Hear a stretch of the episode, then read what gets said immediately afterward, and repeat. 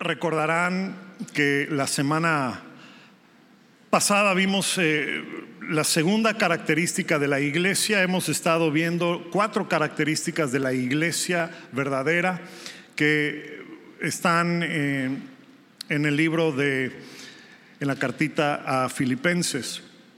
Y pues la semana pasada no terminamos, entonces quiero como que concluir lo que no terminamos la semana pasada. Y quiero que esta semana, bueno, si hay la oportunidad, si nos alcanza el tiempo, eh, comenzar la tercera característica, pero les, les, voy a pedir si pueden ir a Filipenses o lo pueden leer aquí detrás de mí o en las pantallas que tienen ahí enfrente de ustedes. Voy a leer Filipenses 2 y vamos a leer del 1 al 13. Estoy leyendo en la Reina Valera contemporánea. Dice así, por tanto, si hay alguna consolación en Cristo, si algún consuelo de amor, si alguna comunión del Espíritu, si algún afecto entrañable, si alguna misericordia, completen mi gozo sintiendo lo mismo, teniendo el mismo amor, unánimes, sintiendo una misma cosa. No hagan nada por contienda o por vanagloria, al contrario, háganlo con humildad y considerando cada uno de los demás como superiores a sí mismo. No busque cada uno su propio interés, sino que cada cual también eh, el de, sino cada cual también el de los demás, perdón. Que hayan ustedes el mismo sentir que hubo en Cristo Jesús, quien siendo en forma de Dios no estimó el ser igual a Dios como cosa a que aferrarse, sino que se despojó a sí mismo, tomó forma de siervo y se hizo semejante a los hombres y estando en la condición de hombre, se humilló a sí mismo y se hizo obediente hasta la muerte y muerte de cruz. Por lo cual Dios también lo exaltó hasta lo sumo y le dio un nombre que es sobre todo nombre, para que en el nombre de Jesús se doble toda rodilla de los que están en los cielos, en la tierra y debajo de la tierra, y toda lengua confiese que Jesucristo es el Señor para gloria de Dios Padre. Por tanto, amados míos, ya que siempre han obedecido no solo en mi presencia, sino mucho más, ahora en mi ausencia, ocúpense en su salvación con temor y temblor, porque Dios es el que produce en ustedes el querer como el hacer por su buena voluntad. Oremos. Padre, gracias por tu palabra. Gracias por los momentos hermosos que podemos tener en tu presencia. Y esos nos preparan para recibir tu palabra. Señor, yo te pido que abras nuestros oídos espirituales para recibir todo aquello que tienes para nosotros el día de hoy y que no seamos, Señor, personas que nada más escuchan y nos vamos, sino que seamos aquellos que escuchan y ponen en práctica lo que tú tienes eh, para nosotros. En el nombre de Jesús, amén. Dice el verso 2 que debemos tener un mismo parecer, un mismo sentir, un mismo pensar. Así lo dice el verso 2 de aquí de Filipenses 2. Eh, verso 2. Verso 2. Ahí está el verso 2. Hay un gran énfasis en toda la cartita de Filipenses en cuanto a la mente, en cuanto al pensamiento. Eh, hay un gran énfasis eh, también en cuanto a esta palabra sentir y, la usa casi intercambiablemente con la palabra pensar, sentir. ¿ok? Y la palabra que se traduce en español como sentir o como pensar o como mente no es nada más el uso de nuestros cerebros. O sea, no es nada más nuestra forma de pensar, sino que la palabra en el idioma original eh, denota una acción, denota una acción. ¿Sí? Entonces, no es una forma de pensar, sino una forma de actuar que es consecuencia de una decisión que tomamos. Hay cosas que hacemos por reacción. ¿sí? Si alguien nos asusta, brincamos, ¿verdad? O, gritamos. Eh, pero hay cosas que decidimos hacer, las planeamos y las hacemos. Y si yo les fuera a dar un ejemplo, eh, esta mañana usé muchas veces el ejemplo del refrigerador y la comida. Eh, y ustedes entenderán por qué. Pero bueno, este, ¿cuántos saben que no es lo mismo decir, eh, sería bueno que yo coma de manera saludable?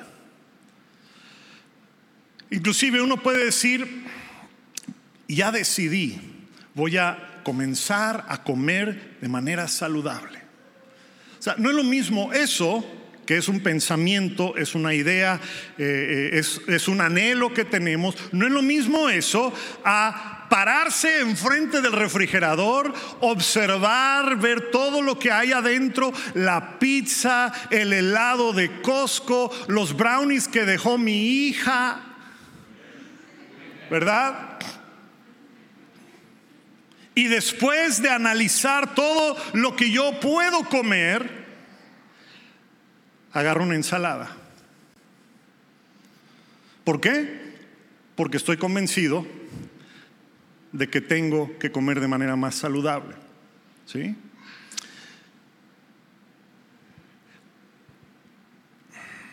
Yo puedo decir que necesito comer de manera más saludable. Yo puedo decidir que voy a comer de manera diferente. Yo puedo decirlo y decidirlo y lo puedo hacer día con día con día, pero no es sino hasta el momento que yo haga algo al respecto, ¿verdad?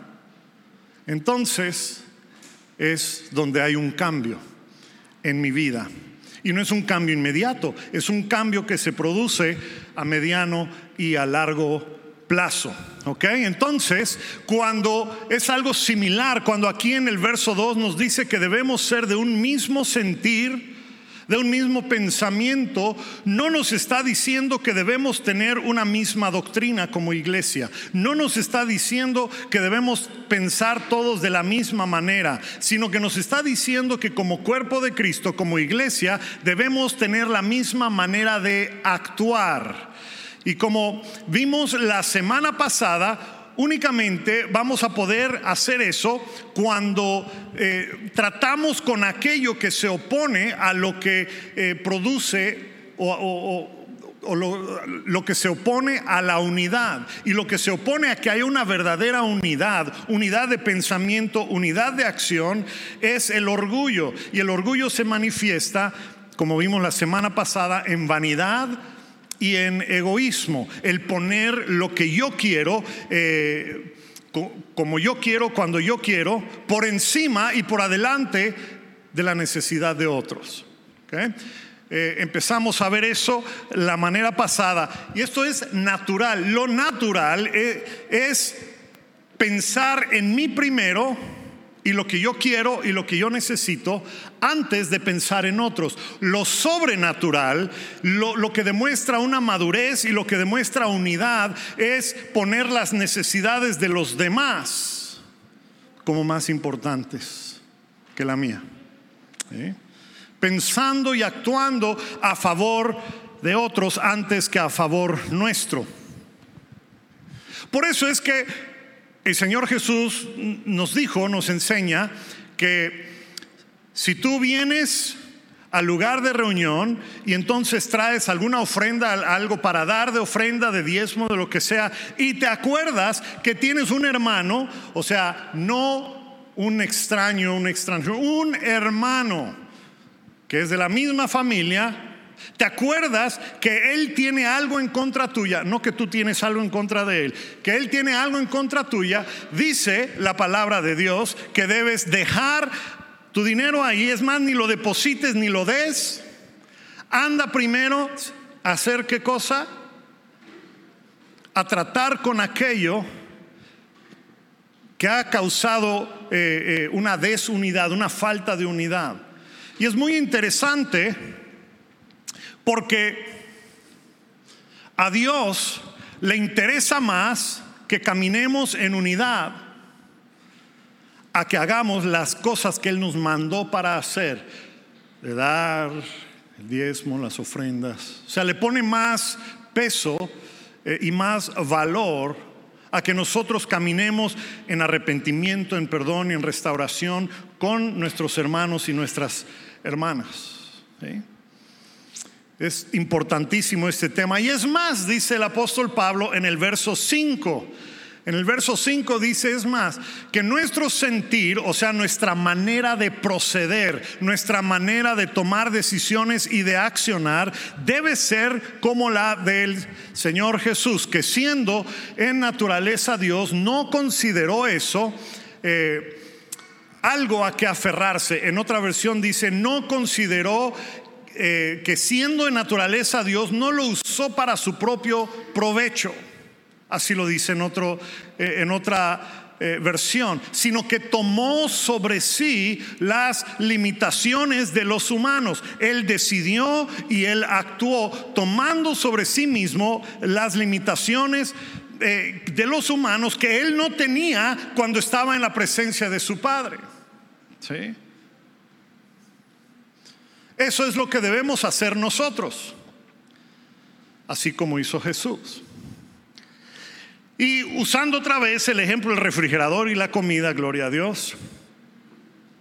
¿Verdad? Nos paramos delante del refrigerador y vemos todo lo que hay para escoger y decidimos dejar algunas cosas. Hoy, bueno, ya no voy a comer estos brownies que hizo mi hija.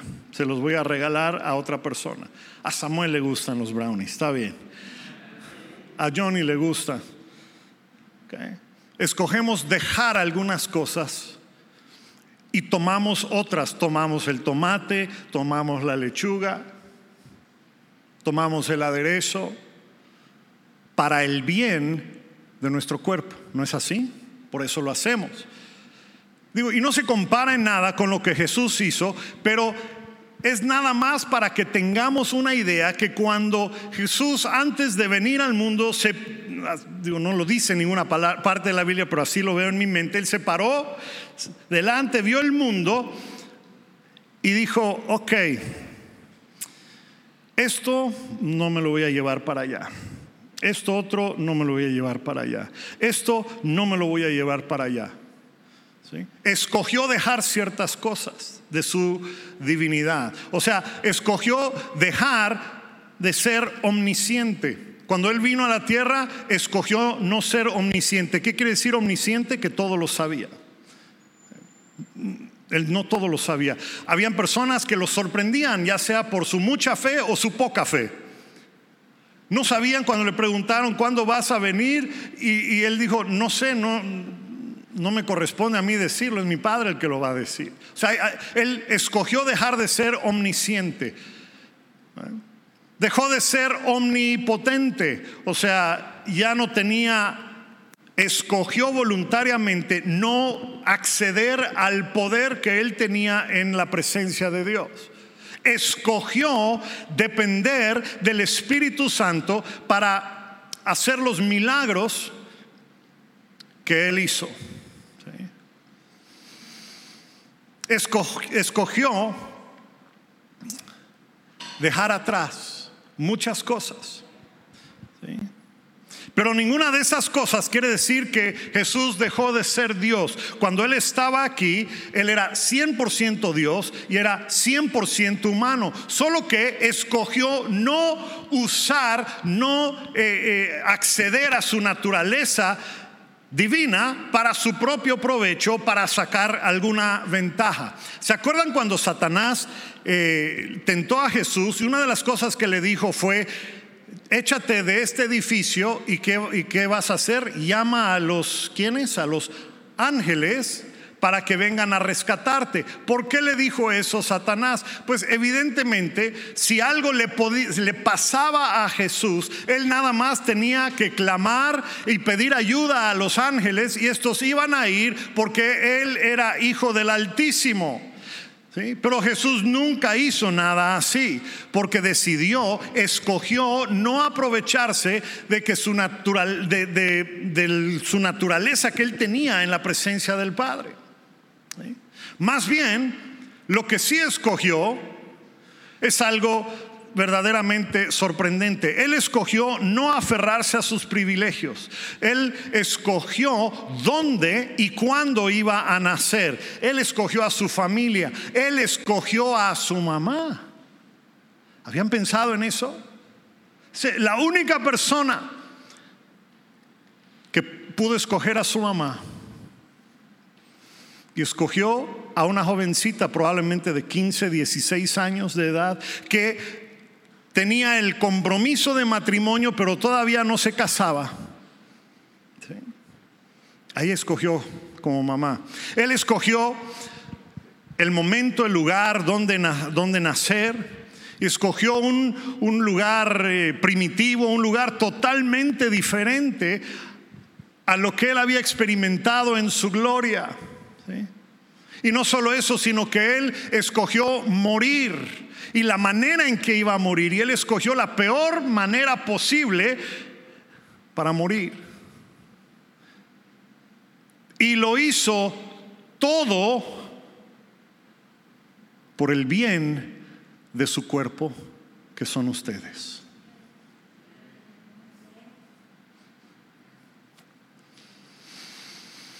Y dice Pablo que es de la misma manera que nosotros debemos hacer, de pensar, de actuar sin egoísmo, sin orgullo, pensando siempre en el bien del cuerpo.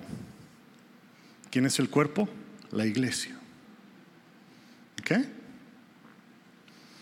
Y esa, de acuerdo con el apóstol Pablo, ese es el secreto a la unidad.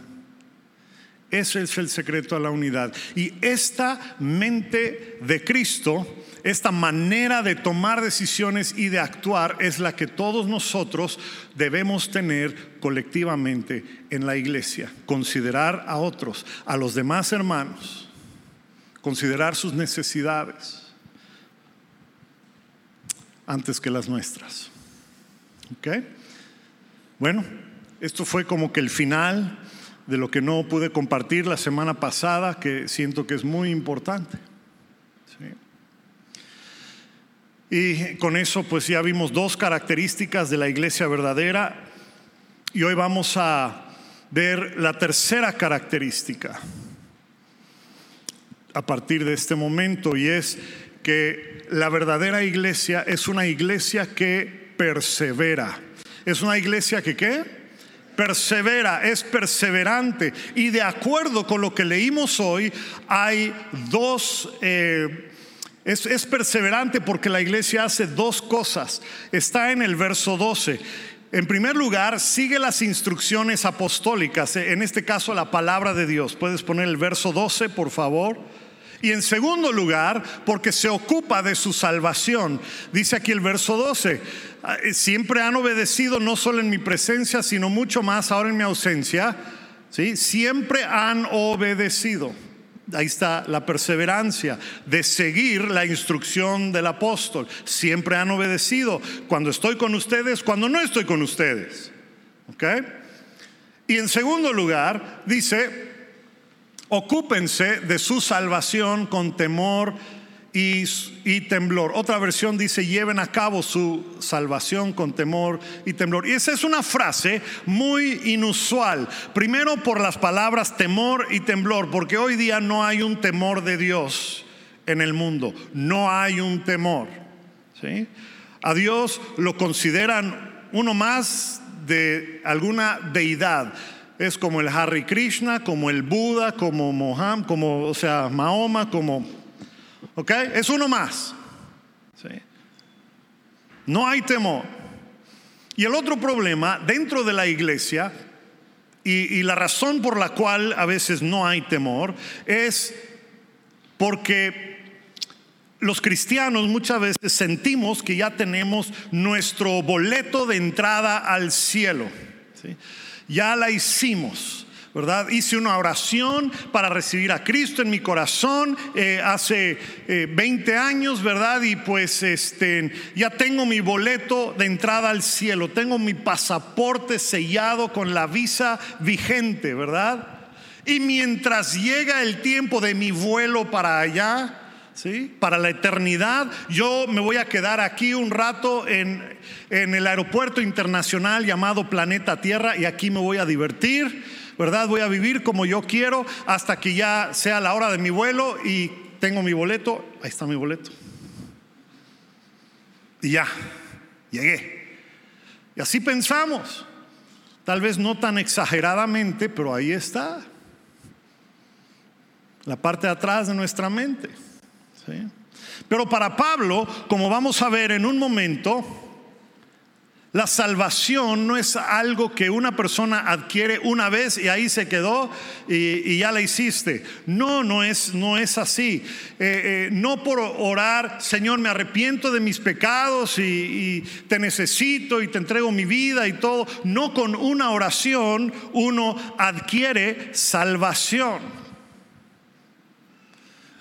Pastor, ¿qué está usted diciendo? Bueno, por eso tenía yo que tomarme el tiempo para predicar. ¿sí? Porque la salvación no tiene que ver con una oración que haces al principio, sino tiene que ver con que si le fuiste fiel al final de tu vida. ¿Ok? A ver si me logro explicar. De acuerdo al pensamiento y al entendimiento paulino, o sea, del apóstol Pablo, eh, la salvación tiene tres componentes, o sea, eh, o dicho de otra manera, se produce en tres periodos, en pasado, en presente y en futuro. Veamos cómo dice eh, Efesios 2, verso 8. La Reina Valera dice así, o sea, en primer lugar recibimos nuestra salvación en algún momento en el pasado. Dice, ciertamente la gracia de Dios los ha salvado por medio de la fe y esto no nació de eso le suena a pasado, presente o futuro. Pasado. En algún momento la gracia de Dios nos alcanzó para aquellos de nosotros que eh, entregamos nuestras vidas al Señor. Y ahí comenzó todo. ¿sí? Dice, ciertamente te ha salvado por medio de la fe y esto no es de ustedes, no es, no es de ti, sino es un regalo de Dios. ¿ok? Cuando creímos en Él, depositamos nuestra confianza y nuestra fe en Él y fuimos salvos. ¿ok? Y a partir de ese momento, el Espíritu Santo entra en nuestras vidas eh, y empieza a hacer un trabajo de regeneración desde adentro hacia afuera. ¿Sí? Y déjame decirte que si algo te sucede después de que tú haces una oración o después de que tú le entregas tu vida a Dios, ¿sí? Después de, depositar en Él tu confianza y tu fe, y si Dios decide llamarte a su presencia en ese momento, pues vas a morar eternamente con Él debido a que eres salvo porque creíste en Jesucristo y depositaste en Él tu fe y tu confianza. Entonces ahí no hay problemas para entender eso. Pero no solamente fuimos salvos, sino que también estamos siendo salvos en el presente. Vean cómo dice Primera de Corintios 1, 18.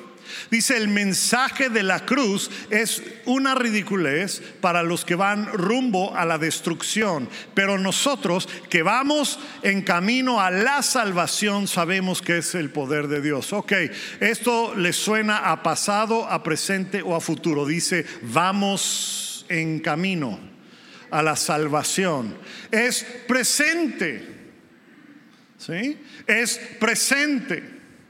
No solamente hicimos una oración, no solamente le pedimos a Dios que entre a nuestro corazón, cambie nuestro corazón y nuestras vidas, sino que ahora vamos camino a la salvación. O el versículo que leímos hoy, dice el verso 12 de Filipenses 2, por tanto, amados míos, siempre han obedecido, no solo en mi presencia y ahora en mi ausencia, ocúpense de su salvación. Ocúpense de su salvación. Eso les suena a pasado o presente o futuro.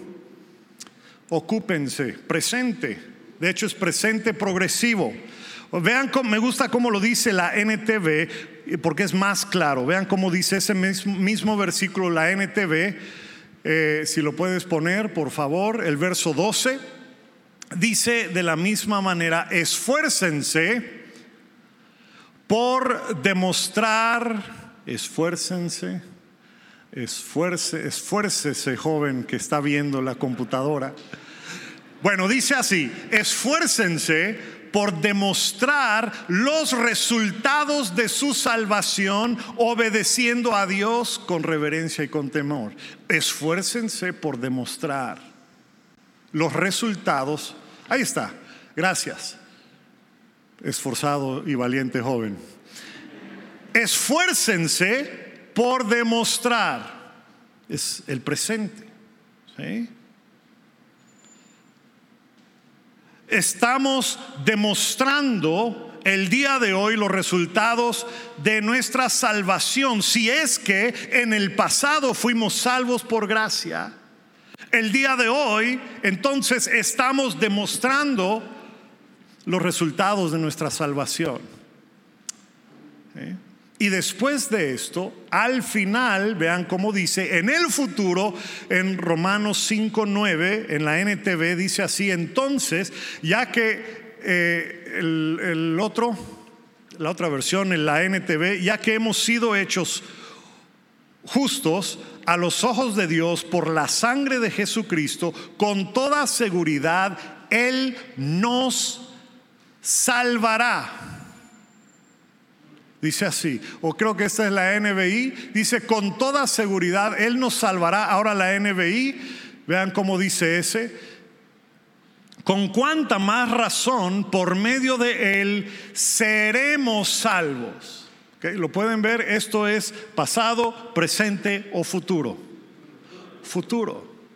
Entonces vemos que la salvación tiene un componente en el pasado, tiene un componente en el presente y tiene un componente en el futuro. No consta de una decisión nada más que tomamos de seguir a Jesucristo en algún momento en el pasado en nuestras vidas. Esa decisión, por ahí comenzamos todos, y esa decisión causa entonces que en el presente de nuestras vidas demos evidencia del fruto que esa salvación ha traído a nuestras vidas. Y entonces el conjunto de la primera decisión con el fruto que da nuestra vida, al final, entonces, cuando lleguemos a la presencia de Dios, determina que somos salvos al finalizar nuestras vidas. ¿Ok? Estamos todos entendiendo esto. Creo que les va a ayudar si regresamos al ejemplo del refrigerador. Creo que tengo hambre. El ejemplo del refrigerador. Yo puedo pensar que necesito comer de manera más saludable. O sea, una noche, vamos a decir el domingo en la noche, estoy viendo una serie de Netflix, sentado ahí con mis empanadas, mis palomitas con mantequilla extra, mi Coca-Cola, evidentemente en medio de la presencia de Dios, ¿verdad? Porque está todo eso. Y de pronto se me enciende el foco y digo, no, yo debo comer mejor.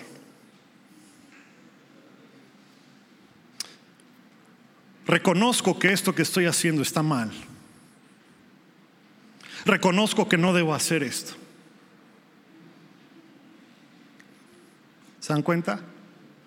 Reconozco mi pecado. Sé que no debo hacer esto. Mañana, a partir de mañana, a partir de mañana, voy a comer de manera más saludable. ¿Sí? Y el lunes abro el refri, veo todo lo que hay, veo las empanadas de anoche, que por mi remordimiento dejé de comer, eh, veo eh, las sucaritas, escucho el panadero que está pasando en ese momento en la calle, wow, un panecito, ¿verdad? Y puedo decir toda la semana, ya decidí que mañana voy a comer mejor. Y así nos pasamos la semana. ya decidí que mañana voy a ir a la iglesia. Ah, perdón, se me confundió el ejemplo. ¿Se dan cuenta cómo funciona eso? Me siento mal hoy, mañana voy a ir a la iglesia. Me porté mal hoy, mañana voy a ir a la iglesia. Mañana es más, voy a dar un poquito más de ofrenda, un poquito más de diezmo para que Diosito ahí me... Es la tendencia humana.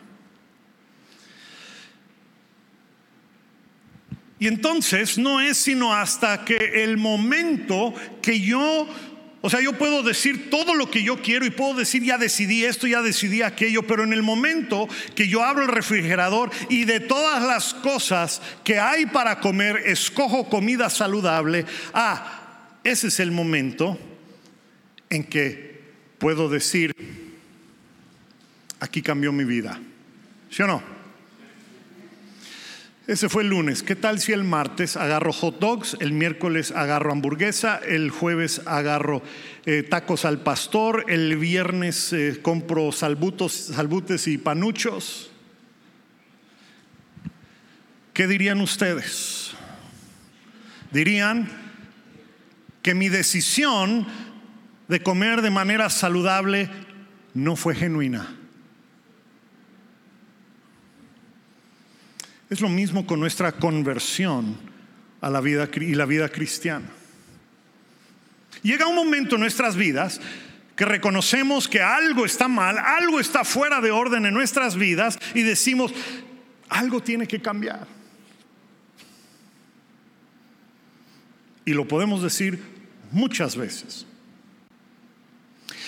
Y no es sino hasta que un día, ¿verdad? Tomamos la decisión de seguir a, Jesucristo, ser sus discípulos, ¿verdad? Y este, hacemos una oración para arrepentirnos de nuestro pecado, para que Jesús entre a nuestras vidas y entonces decimos, ya, ya soy salvo. Pero si después de esa primera decisión, hasta el día de hoy, pasan cinco años después, y, en mi vida no hay una evidencia de un cambio, sigo igual que antes, y, y he decidido no crecer espiritualmente, he decidido, y decidimos con boca y con acciones, he decidido no visitar ni asistir a una congregación, he decidido no buscar de Dios, entonces les pregunto, ¿habrá sido genuina mi conversión? ¿Habrá sido genuina mi salvación? ¿Ya ven cómo funciona esto?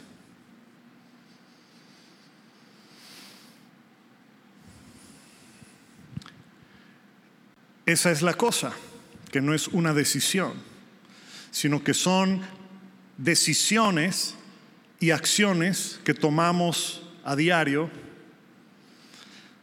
a lo largo de nuestras vidas que determinan, que demuestran si realmente estamos convencidos de aquello que dijimos, de que somos ahora seguidores de Jesucristo. No podemos ser como la señora que dice, ah, desde hace 10 años mi, sobrino pues es eh, drogadicto, está en una pandilla, pero, pero como él hizo una oración cuando tenía 7 años de edad eh, para recibir al Señor, pues yo sé que va a ir al cielo. No funcionan así las cosas.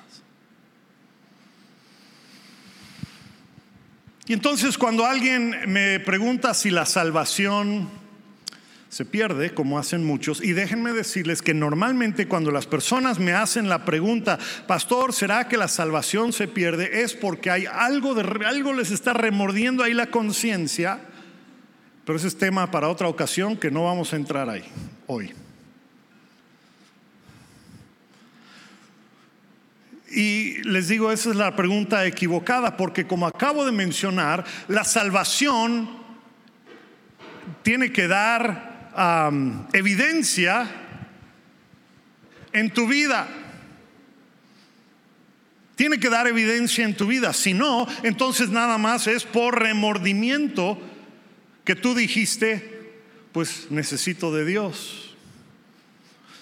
Porque pues, me está yendo mal y ya probé, ya fui, ya fui con el santero, no me, no me, ayudó, ya fui con el psicólogo, no me ayudó, ya fui con, y empezamos a nombrar toda la ayuda donde hemos ido, y, y decimos, pues ahorita vamos a probar con Diosito, yo sé que él, él sí.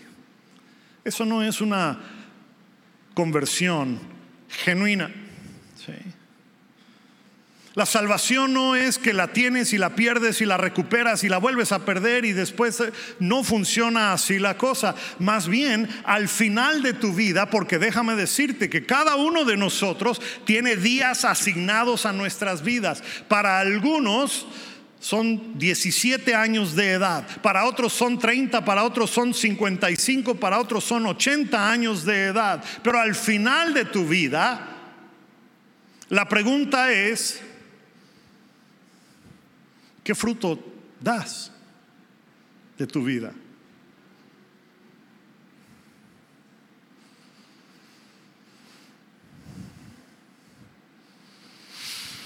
Y esto es porque en tu corta o tu larga vida, o, o, siquiera en los últimos momentos de tu vida, tuviste la oportunidad de tomar una decisión y dar evidencia de esa decisión que tomaste.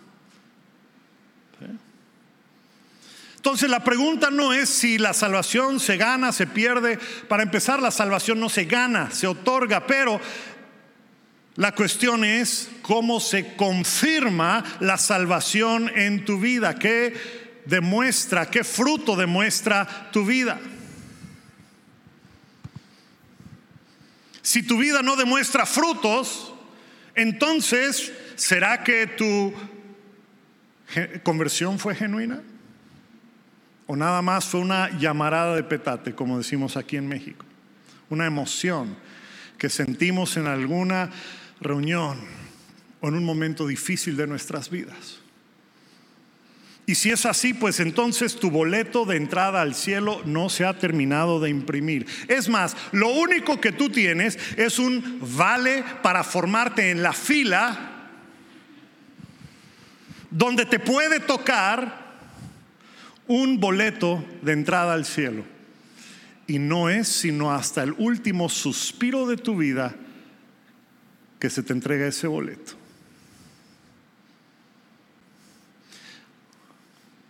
Esto no es salvación por obras, esto es salvación por una fe continua. ¿Se entiende? La diferencia. ¿Ok?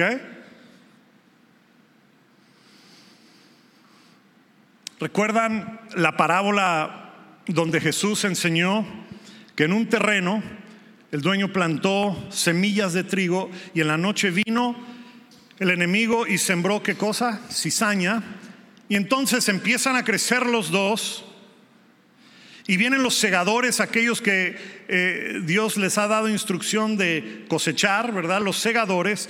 Y dicen, bueno Señor, ¿qué hacemos? Cortamos la cizaña. ¿Y qué respondió Jesús? Dijo, no, no, no lo hagan porque puede que inadvertidamente corten el fruto, el trigo. Hay que esperar hasta qué cosa? Hasta que maduren. Hasta que maduren. La madurez demuestra el fruto que tú traes. La madurez demuestra el fruto que tú traes. Algunos tardan un poquito más en madurar que otros. Yo sé que hay papás aquí que pues oran por sus hijos y algunos hijos tardan un poquito más en madurar y en demostrar fruto. ¿Sí? Pero Dios es bueno. Porque vean cómo dice en el verso 13. Puedes poner el verso 13 de Filipenses 2. Reina, vale la versión que sea. Vean cómo dice, Dios es el que produce en ti tanto el querer como el hacer. Dios es el que produce en ti el querer como el hacer, el deseo de buscar de Él. Dios es el que produce en ti esa, esa necesidad, ese entendimiento de que tienes una necesidad. Es Dios el que lo pone allá. Si tú estás preocupado de que si la salvación la voy a perder, no la voy a... Hermana, hermano, o sea, esto es de Dios. Tú no puedes perder algo que tú no puedes ganar. Amén. Es de Dios. Pero hay personas